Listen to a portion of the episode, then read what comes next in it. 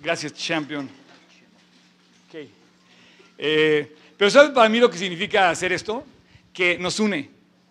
O sea, finalmente estamos todos en un mismo corazón y eso es lo que más me llama la atención. Detrás de esto, pues como que todos estamos en la foto, ¿no? Y está padre que así lleguemos al cielo, como decía Carlos Chavarría ayer, que todos nos determinemos a llegar hasta el último día de nuestra muerte, el último día de nuestra vida, perdón, este, llegar, llegar con Jesús eh, fieles, que Él decía que llegáramos fieles. Bueno, me da mucho gusto. ¿Está, está Carmelita? ¿Carmelita está? ¿No vino Carmelita? Es que hoy es su cumpleaños, quería nada más felicitarla. Pero bueno, este, sí nos están viendo en línea, ¿verdad? Está, todo está calando bien la línea. ¿Sí? Los que están en línea, no se pierdan el desenlace de esta prédica porque va a estar muy padre. No sé si esta sea la mejor de todas las que tuvimos.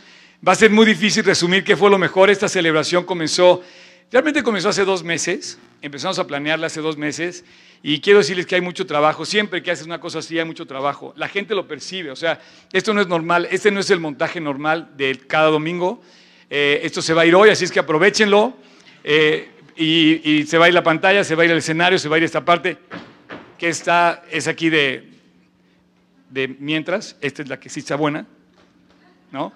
Este, lo que no se va a ir ya es el sonido, que se oye muy bien. Ni se, ni se van a ir ustedes, porque vas a seguir viniendo, ¿no?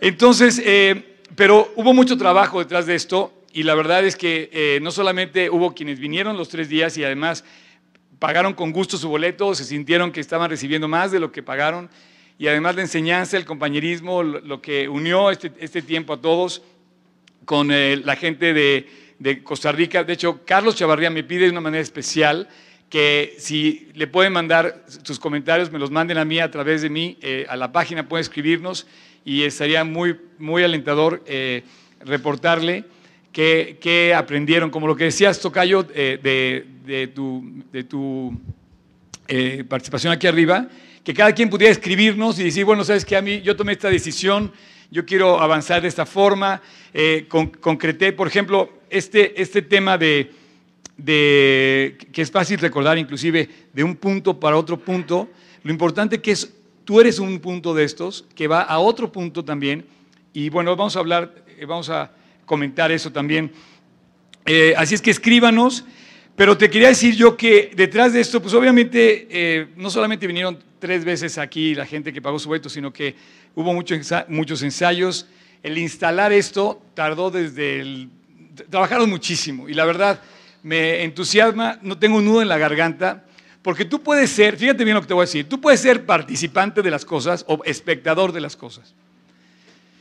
Y yo tomé la decisión desde que yo me encontré con Jesucristo de no ser un, de no ser un espectador, de ser un participante.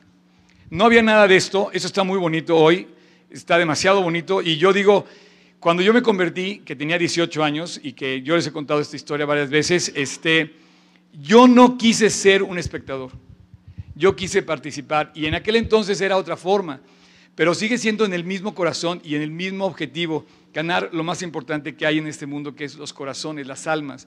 Para Dios no hay otro anhelo más grande que conquistar tu corazón. Y de esto vamos a hablar hoy. Porque ¿qué resumirías después de estos tres días de enseñanzas? ¿Qué resumirías de lo que te llevaste? ¿no? Por ejemplo, a mí me encantó una frase que me quedo con la de Homero, bien que entró ahorita Homero, ellos ya, eh, acá estás Homero. Me encantó tu frase sencilla. Una persona agradecida es una persona feliz. ¿Y cuántas personas se la pasan pues, reprochando todo y pues viven muy amargados? Porque un reproche es eso, ¿no? Amargura tras amargura. Entonces, mi plática de hoy es como un resumen que quisiera yo como una serie de concretar decisiones que vamos a tomar a partir de lo que escuchamos y lo que seguimos escuchando acerca de Cristo. Tú no puedes caminar por esta vida así nada más porque sí, sin pensar que tomando decisiones pasan cosas y que si dejas de hacer unas cosas o, dejas o haces otras, pues obviamente estás sembrando lo que viene adelante. Entonces, creo que hoy tenemos un testimonio muy hermoso de ver un lugar, ayer me decía Raúl, me decía, oye, ok, está increíble todo lo que pasó, pero ese es el resultado no de una noche, no de tres días, no de, no de, dos meses de trabajo, es el resultado de la fidelidad de muchas personas a lo largo de los años, ¿no? una fidelidad a Cristo. Servimos a Cristo, predicamos a Cristo, anhelamos que la gente conozca a Cristo. Así es que eh, no seas un espectador, sé un participante de la bendición de Dios. Eh, si lo ponemos en términos de fit, alimenticios, o sea, no comas maruchan, participa del banquete, del banquete sano. Maruchan van a poner una bomba en mi casa, yo creo. Pero bueno, este, decir cuatro decisiones que, que quiero que tomes, cuatro retos que tomes. Porque si no hacemos realmente una eh, como análisis de lo que vamos a hacer de aquí en adelante, todos va a seguir igual y yo no quiero que siga igual. Fíjate que yo quiero dejar de pedir por mi pequeño mundo y yo más bien quiero pedirle a Dios que mi pequeño mundo impacte mi país, beneficie a mi país, bendiga a mi país. O sea, tu escuela, que no se quede en que tú vas a ir a hablarle a tu escuela, sino que se quede en lo que tú vas a darle en tu escuela, va a tener un efecto en tu nación. Si, si quieres tú ser político, la verdad es que hacen falta políticos creyentes que siembren el mensaje y el amor de Cristo, el valor del Evangelio en la política. Si tú quieres ser un eh, empresario, bueno, pues hace falta empresarios creyentes. Si tú quieres ser un trabajador, por ejemplo, del sistema de aguas, ¿no? o, de, o de la compañía de luz, o de donde sea, necesitamos en todas esas estructuras que se fundamenten y que se solidifiquen los, los principios preciosos del Evangelio que hacen tanto bien en las escuelas, en todo. Y si nosotros sembramos esto, vamos a ver un país transformado y vamos a ver nuestra casa transformada, nuestra escuela transformada. Y Dios nos está invitando a que ese punto lo hagas a otro punto. Y llevemos a eso a otro punto. Y, bueno, em, creo que la única manera de agradecerle a Dios, que es el tema de, esta, de estos tres días, la gratitud, a Dios por lo que nos ha dado, es corresponderle mínimo con lo mismo, haciendo lo que hicieron con nosotros, haciéndolo con los demás. Alguien te habló de Cristo, alguien, te, alguien vino contigo y te presentó el Evangelio. Mínimo tenemos que hacer lo mismo, mínimo, a una persona, a alguien más. Tú tienes muy cerca de ti personas que están muy lejos de Dios. ¿Sabes el beneficio que sería eso? No nada más que le vas a dar una buena noticia. No, puedes cambiarle la vida a esa persona. Porque eso es lo que hacemos. Predicar a alguien que cambia las vidas, que se llama Jesús. Jesucristo no fue una historia, fue una realidad evidente. El milagro más grande de Jesús es el que ves en los corazones de personas transformadas. Acaba de ganar Trump las elecciones y no se me olvida que todo el mundo estábamos temerosos, ¿no? Porque estábamos past tense. O sea, en tiempo pasado, yo ya no estoy temeroso, porque me doy cuenta que en la Biblia hay quienes sí le creyeron a Dios y se enfrentaron a otros Trumps de aquel entonces. Tú sabes que Nabucodonosor, o sea, era Trump de aquel entonces. Bueno, no pudo con Daniel. Y, me entusiasma mucho porque Daniel, el profeta, se enfrentó al rey a Nabucodonosor, y no solamente logró lo que quería, lo ganó para Cristo prácticamente. Esther.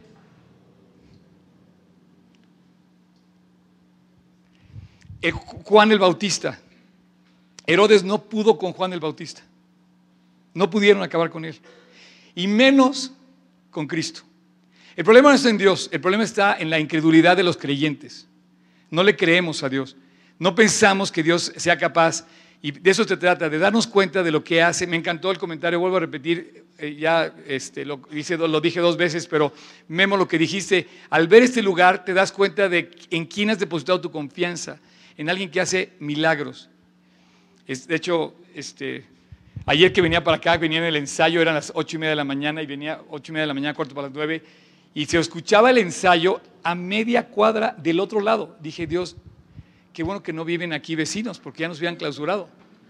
O sea, imagínate el vecino de al lado, ya nos hubiera clausurado, pero toda esta zona, hasta eso Dios tuvo cuidado, toda esta zona es comercial, entonces no hay, no hay problema de, eh, digamos, ruido eh, eh, de ese tipo, ¿no? Espectador o participante, hemos sido participantes, no hemos sido espectadores. Yo te, o sea, yo cuando menos he sido participante, mi corazón está rebosado, rebosando. Desde el primer día, me acuerdo que yo me convertí a los 18 y estaba en la escuela y se burlaban de mí. Y me decían todo lo que quieras. No, hace cuenta que me entraba por un oído y me salía por el otro, porque no me molestaba que me criticaran de algo que tanto beneficio me había producido en mi corazón. Entonces yo dije, que se burlen, yo estoy muy feliz. Y pasaba el tiempo y ya más feliz. Ya han pasado casi 38 años de que invité a Cristo a mi corazón y soy demasiado feliz. Estaba viendo las fotos. No, no, no, no. Si quieren ver las fotos de ayer, todo lo que hicimos, ya están en la página de, nuestro amigo el fotógrafo. ¿Dónde estás, René? Ahí está René, en tu página, René Martínez, en Facebook. Está muy padre las fotos que tomaste, súper profesionales. Un aplauso de verdad. Y aparte, inmediatamente las subiste. O sea, está increíble. Y este, si quieren localizarlo más rápido, métanse a mi perfil y ya ven la foto de él. Ya está, ahí, está, ahí sale referido él. Pero estaba viendo las fotos y decía, Dios, no puedo, es demasiado lo que tengo que agradecerte. O sea, en pocas palabras, no me he bajado del avión. Sigo volando desde hace 37 años. Y cada vez Dios sigue llevándome más alto. Yo, por eso cantábamos ahorita, ¿no? O sea, llevamos la cruz muy en alto, dice, bandera blanca, nos rendimos por tu amor. O sea, ¿quién nos ama más que Él? Nadie. Jesucristo. Así es que he sido participante, no espectador. Ahora, he sido espectador de muchas historias muy tristes, que en lugar de haber tomado la decisión y de agarrarse de Cristo, han dejado a un lado a Dios, se han vuelto simplemente espectadores de Dios y su historia ha sido una participante de historias muy tristes. Así que cuatro retos que te quiero decir como participante o espectador, que resumen estos tres días de auditorio G36, eh, segundo aniversario. El primero, como participantes eh, o como espectadores, quiero decirte algo, siempre Dios va a ir adelante. ¿Quieres poner el versículo este de Miqueas? Miqueas es un profeta que le habla a Israel y que lo regaña, que le llama la atención, pretende llamar la atención a Israel por cómo Israel se había apartado de Dios. Pero fíjate, dice, el resumen de todo este versículo me llama mucho la atención porque dice que a la cabeza de ellos va Jehová, va Dios. Eh, Jehová es una manera de decirle a Dios, Yahvé, Elohim, eh, eh, Jesús, Jesucristo, Emanuel. Pero el Antiguo Testamento hace mucha referencia a Jehová, bueno, Dios. Dice, subirá el que abre los caminos delante de ellos, abrirán camino y pasarán la puerta y saldrán por ella y su rey pasará delante de ellos y a la cabeza de ellos va a ir Dios. Entonces le llama la atención al rey. Y, como que en el estrato alto es más fácil caer. Ayer decía Carlos que, que le tuvo la oportunidad de hablarle al número uno de aquel entonces de la raqueta de tenis, ¿no? Y que en un locker de un casillero, así fue como lo entendí, que se siente y le dice, oye Marcelo, es cierto que cuando llegas a la cima, del otro lado se ve la vida preciosa. Y le dijo, no, no pasa nada. Hay mucha gente que piensa que va a llegar a la cima del deporte, a la cima de la política, a la cima de la empresa y piensa que va a lograr tener una vida nueva, pero no. Dice que este hombre le dijo que no, entonces Carlos le regaló una Biblia y después la historia que contó que si no vinieron, pues ya la perdieron, pues si vinieron ya la oyeron. Entonces, a la cabeza va Dios, pero le llama también al rey. Imagínate el profeta que es capaz de decirle los principios con los que debe vivir. Y le dice, rey, tienes que vivir de acuerdo a Dios. Entonces, tanto los hombres de baja condición como los hombres de alta condición, en cualquiera de los estratos, estamos llamados a ver que Dios va delante de nosotros. Y tú puedes ser un espectador de Dios o un participante de que Él vaya adelante. Entonces es increíble que tú sepas que Dios va delante de ti y que puedes confiar en Él y que va abriéndote el camino cuando tú vas siguiéndolo así amorosamente y quieres seguirlo, ¿no? Entonces va a ir delante de ti, pero vas a ser un, vas a ser un espectador de qué va a pasar si tú dejas que Él vaya adelante cobrando la cuenta de lo que hemos hecho mal. Porque Dios definitivamente trae un juicio sobre las cosas que dice que va a ir y va a abrir el camino, sí, pero que va a sacar la cuenta. ¿Por qué? Yo creo que el pecado siempre trae consecuencias y Dios quiere perdonar al pecador, pero no va a perdonar al pecado. Eso te lo quiero decir muy claro. Dios quiere perdonar al pecador, pero no puede perdonar el pecado. Lo que está mal está mal y debe ser juzgado. Por eso Cristo fue a la cruz del Calvario. En la cruz no hubo otro remedio más que la cruz, porque la cruz era la paga del pecado. ¿Sí? Ahora, las personas y las personas que llegan a lugares muy altos, dice, las personas y los lugares más elevados son los más expuestos a los peligros de las tentaciones. Dicen que es más difícil mantenerse fiel en la prosperidad que en la adversidad. Es más difícil administrar que te vaya bien a que te vaya mal. Entonces yo te quiero decir algo, Dios va delante de ti y te va a cuidar y te va a llevar al bien, pero si tú te descuidas, te va a sacar la consecuencia. Y yo no quisiera que este lugar, que representa no cuatro paredes, sino tú y yo representamos este lugar, todo lo que ha hecho Dios aquí, lo ha hecho en ustedes, no en un lugar. Ahora, yo no quisiera que nosotros, lo que representamos el lugar, fuéramos simplemente espectadores de tragedias o espectadores de la bendición, sino que realmente nos levantemos a tomar decisiones reales a favor de Cristo. Ya no podemos dejar pasar la vida como estamos, tenemos que ser valientes. Ese es el primer reto. El segundo reto, como espectadores o como, participantes, te quiero decir que tú puedes ver a un creyente ir a su refugio secreto o puedes ser participante de ese refugio secreto. Todos los refugios al que quieras tú llegar son mentira, todos. ¿Quieres poner lo que le dijo, lo que dice eh, el versículo tocayo, que habla de eh, Samuel? Cuando nace Samuel, su mamá había orado por él. Y después de que Dios le contesta, hace, hace algo que se me hace sumamente bello y hermoso. Dice que Ana oró y dijo, mi corazón se regocija en Jehová, mi poder se, exalta en Jehová, mi boca se enalteció, perdón, se ensanchó sobre, sobre mis enemigos, por cuanto se alegró perdón, por cuanto me alegré en tu salvación. Esta mujer empieza a decirle a Dios en oración, Dios, estoy viendo que estás salvando, estás proveyendo salvación, estás respondiendo mi, necesidad. Y el versículo 2 dice, no hay santo como Dios, porque no hay ninguno fuera de ti, no hay refugio como nuestro Dios. La Biblia dice que no hay, puedes subrayarlo, Tocayo, que no hay refugio como nuestro Dios. Es momento que empezamos a entender lo que dice la Biblia, no como decía ayer el Uber, uno de los Uber que tomé ayer, le, hablaba yo de Cristo y me dice que, que es muy difícil entender la Biblia. Y dije, no, es muy clara. No hay refugio como nuestro Dios. ¿Qué estás buscando de refugio? ¿Los brazos de una persona? La seguridad de tu trabajo, eh, la política estable. No hay refugio. No, hay refugio. Solamente hay un refugio. Todos los demás son mentiras, son refugios vanos. Solamente hay uno. Y dice la Biblia muy claramente que solamente hay uno que se llama Dios. Así es que los que confían en la mentira van a heredar mentira. Los que confían en Dios van a heredar el cielo.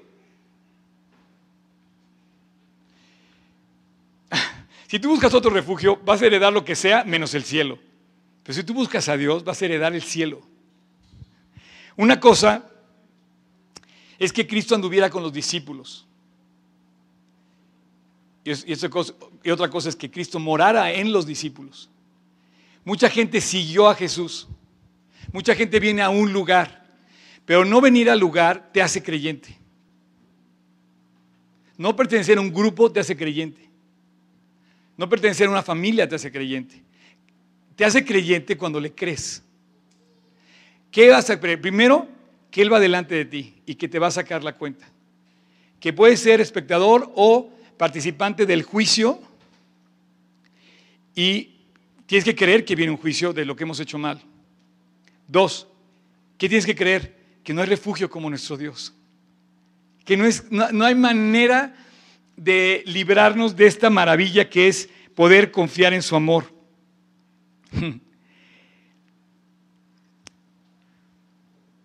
Y eso nos hace creyentes, creer.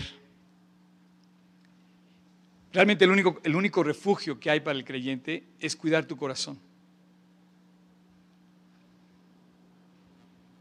O sea, para que tú estés bien, tienes que comenzar cuidando tu corazón. Si tú cuidas desde dentro, vas a estar bien por fuera. Guarda tu corazón. Cuida tu corazón. Pero si tu corazón se lo entregas a Jesucristo, vas a ser participante de su corazón. Me hace un nudo en la garganta porque tengo en la, en la, en la, en la mente millones de cosas, millones.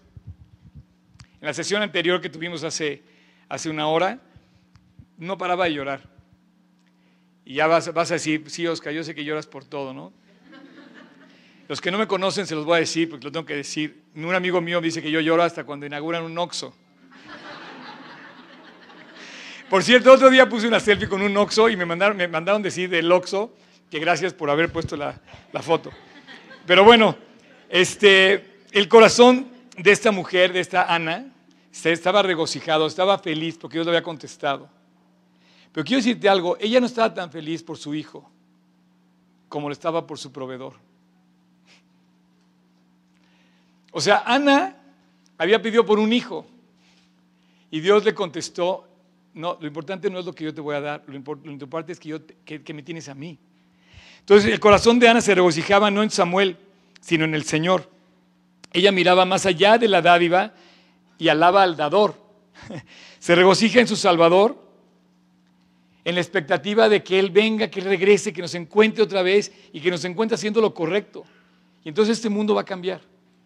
Este mundo y tu mundo y tu escuela y tu país, todo va a cambiar cuando decidas de verdad creerle a Dios. Verlo como creyente, no como incrédulo. Verlo como participante, no como espectador. Y bueno, te voy a decir una cosa, que esto también puede ser un hashtag si quieres. Los fuertes, los que hoy confían en su fuerza,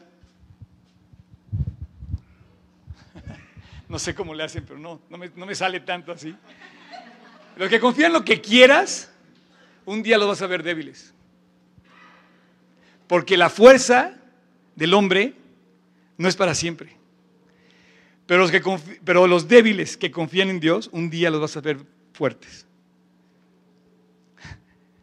Dice Dios que se perfecciona su grandeza. La grandeza de Dios se perfecciona en la debilidad del ser humano. Y eso te puedo poner yo de ejemplo. De todos mis condiscípulos con los que yo estudié la Biblia, yo pensaba que yo era el menos indicado para hacer su trabajo. Y todos estamos en un trabajo para Dios definitivamente hermoso. Pero yo digo, yo jamás debería estar aquí. Yo no era calificado para estar aquí. Así es que mi refugio ha sido Él y esa es la, fuerza que puedo tener para enfrentar el día de mañana. tres, como participantes o como espectadores, y aquí esto está padre, podemos ser participantes de los frutos, de lo que viene por creerle a Dios. Así que por sus frutos lo conoceréis. Conoceréis a las personas por sus frutos. Y empiezas a, dar, a darte cuenta que, que Dios empieza a traer a manos llenas la paz, el gozo, que es el fruto natural de creerle. Yo quisiera que de verdad, eh, ahorita eh, me escribe la gente, por ejemplo, me dice, Oscar, ora por mí, estoy muy triste, estoy atribulada estoy, acongojado, tengo muchos problemas.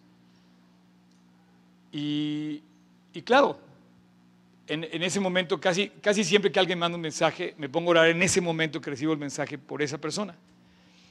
Pero, pero qué diferente hay es cuando la gente, en lugar de verla con gratitud lo que Dios le da, son muchos más peticiones que yo recibo de que ora por mí porque tengo tal necesidad, ahora por mí porque le quiero dar gracias a Dios por lo que me ha dado, o por esto, o por aquello, en gratitud, ¿no? O sea, somos bien ingratos. Pero cuando lo haces, el fruto llega. Y bueno, y aquí le voy a pedir al grupo de worship que ya suba. Este, en el punto número cuatro de nuestro reto final. O sea, tú puedes ser participante de los frutos de Dios o puedes ser espectador de los frutos que vienen de las otras personas. Y quedarte por fuera de la bendición.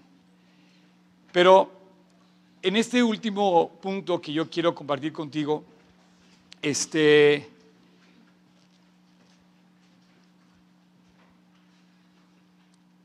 como participantes o como espectadores,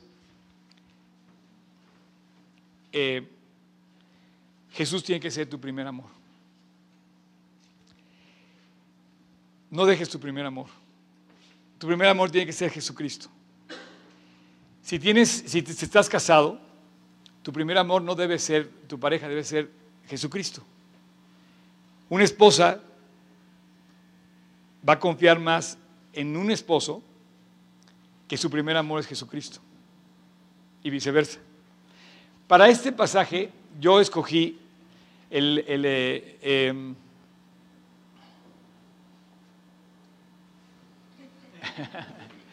el versículo de Apocalipsis, ese.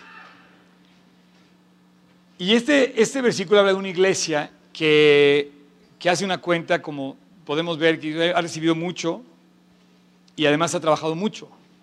Y dice, ya has sufrido, ya has trabajado arduo, has tenido paciencia, por amor de mi nombre, dice, pero, dice, y no has desmayado, pero, el versículo 4, dice, pero tengo contra ti algo, que me has dejado de amar. Imagínate que alguien te diga eso en persona. Ya no me amas. Que tú le digas eso a alguien o que alguien te lo diga a ti, se me hace una expresión muy triste. O sea, tú imagínate a la persona que más quieras. ¿Ustedes todos son hermanos? ¿Son novios? A ver, ¿sí o no? Bien. O sea, tú imagínate que tú le digas, me has dejado de amar o viceversa. Ahora imagínate que se lo digas a Dios y Dios te lo reproche. Yo no quisiera ser espectador de eso. Yo quisiera ser participante de un profundo amor a Dios. Yo quisiera que Dios jamás escuchara decir de mí eso, has dejado de amarme. Oscar, has dejado de amarme. Pedro, Luis, Juan, María, José, lo que quieras, has dejado de amar a Dios. Ese sería el peor reproche de todos. ¿De qué nos sirve venir? ¿De qué nos sirve tener? ¿De qué nos sirve caminar, latir el corazón si has dejado de amar a Dios? Y que Dios te diga, has dejado de amarme. No, pero me porto bien, ya no digo groserías. O me porto bien, no sé, hago esto, hago lo otro, pago lo que debo, pago mis impuestos. No, sí, pero has dejado de amarme. Cristo te lo dice. Y esto sería lo más terrible de todo.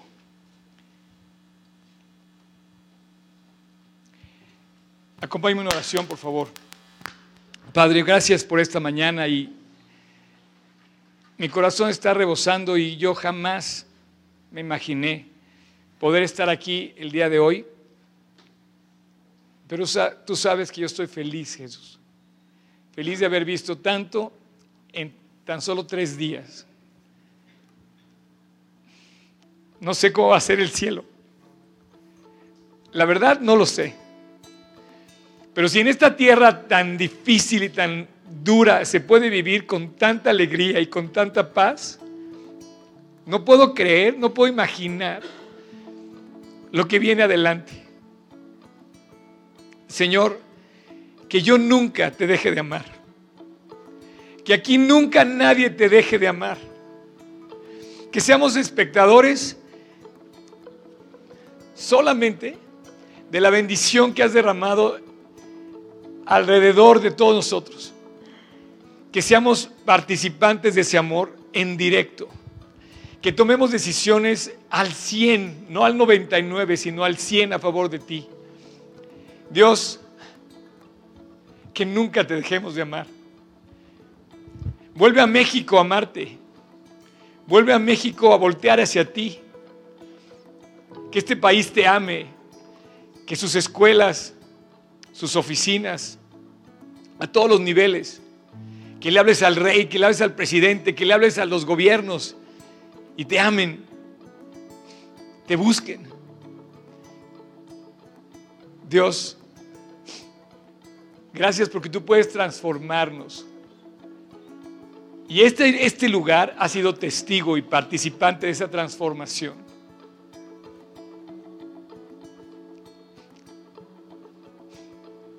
Dios trae grandes respuestas a nuestras aflicciones. Por más grande que se vea el problema, tú eres más grande. Y yo voy a ser un espectador de lo que tú vas a hacer. En aquellos grandes problemas que ven a Dios más grande. Te pido Dios porque cada persona que está aquí el día de hoy y tiene problemas, encuentre en la oración el recurso para buscarte y para solucionarlo. Y como Ana reciba la respuesta y se regocije no en la bendición, sino el que bendice. Ahora sí como estamos, me gustaría dirigirme a aquella persona que en lo particular, así te pido que mantengas ojos cerrados, tu rostro inclinado, por favor. Lo que voy a hacer es muy importante para ti, no para mí, para ti. Porque este es el momento en el que tú te puedes reconciliar con Dios. Si tú quieres, en tu corazón, abre la puerta a tu corazón a Dios. Pídele perdón. En serio, en serio, date cuenta que no has hecho bien y que has cometido errores. Y hoy, en este momento, ahí donde estás, pídele a Dios que entre a tu corazón. Y no seas un espectador de lo que pasa en mi vida o en la vida de la persona que te invitó. Conviértete en un participante de la salvación y de la transformación que ves en otros. Ahí en tu corazón con el que quiera. Yo no voy a decir nombres ni voy a nada. Pero si tú estás escuchándome, ahí en silencio, en tu corazón, repite conmigo esta oración. Señor Jesús, sin decir nada en voz alta, en tu corazón, dile, perdóname, cámbiame, límpiame yo pequé y he pecado contra ti. Entra a mi corazón, Jesús. Te invito a mi vida. No quiero ser creyente por venir aquí. Quiero ser creyente porque estás en mí. Y porque moras en mí. Y porque te invito a mi corazón. Entra a mi corazón, Jesús, te invito y cámbiame y límpiame. Y a partir de hoy, hazme una nueva persona. Y déjame caminar contigo el resto de mi vida. Hasta el día que me toque partir a la eternidad. Hoy te recibo como mi Señor y como mi Salvador personal. Y te lo pido en tu nombre, Jesús. Amén. Bueno, la iglesia nunca ha sido, nunca fue, nunca será cuatro paredes ni un edificio. La iglesia es la persona que le cree. Y a mí me gustaría que si hoy tú decidiste creer en Él y entregarle tu corazón y invitarlo a tu corazón, me gustaría que levantaras tu mano y lo dijeras como yo, como yo estoy así, una manera de predicarme a mí mismo que, que sí lo aceptaste. Me gustaría que alguien, si alguien invitó a Cristo su corazón, me gustaría que levantara su mano. Gracias a Dios, gracias a Dios, gracias a Dios allá atrás. Gracias a Dios. Tenemos un regalo para ti, mira, aquí por favor, si quieres, este, Alice, este, te vamos a regalar unas Biblias, porque queremos que la Biblia no tiene monitos. Porque muchas veces estamos llamados, somos muy gráficos, ¿no? Y, pero tiene todas estas promesas increíbles. Te quiero decir rápido cómo Dios va a, cambiar tu vida. Espérame. No yo, sino Él. Dice, se, puede poner de pie las personas que invitaron aquí su corazón para que les den su Biblia. Y me gustaría leer este, no, no, los que invitaron a Cristo nada más. Gracias, ¿eh? ¿Cómo te llamas? Buenísimo. Imagínate en el cielo cuando llegues te pregunten bienvenida, llegada, bienvenida a casa. Dice así, espérame. Espérame, dice.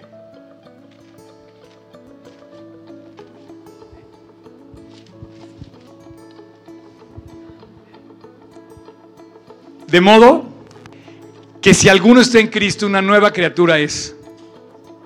Nueva criatura es. Las cosas viejas pasaron, y aquí todas son hechas nuevas. Hay alguien que sí puede cambiar la vida. Hay alguien que sí es nuestro refugio. Hay alguien que sí puede traer frutos. Hay alguien que sí va delante de nosotros. Y hay alguien que no deben dejar de amar. Se llama Jesucristo. Así es que Ahora sí, pónganse todos de pie y vamos a cantar esta canción que me fascina. A ver, que entre otra guitarra, por favor, ya. Órale, de una vez. Vamos a entrar ya. Vamos a cantar esta canción todos juntos. Que habla de cómo Dios transforma de muerte a vida a las personas. Dios los bendiga.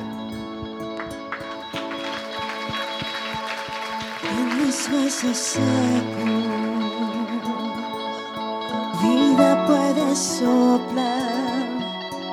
Tú sabes quién soy, por ti yo volví a nacer.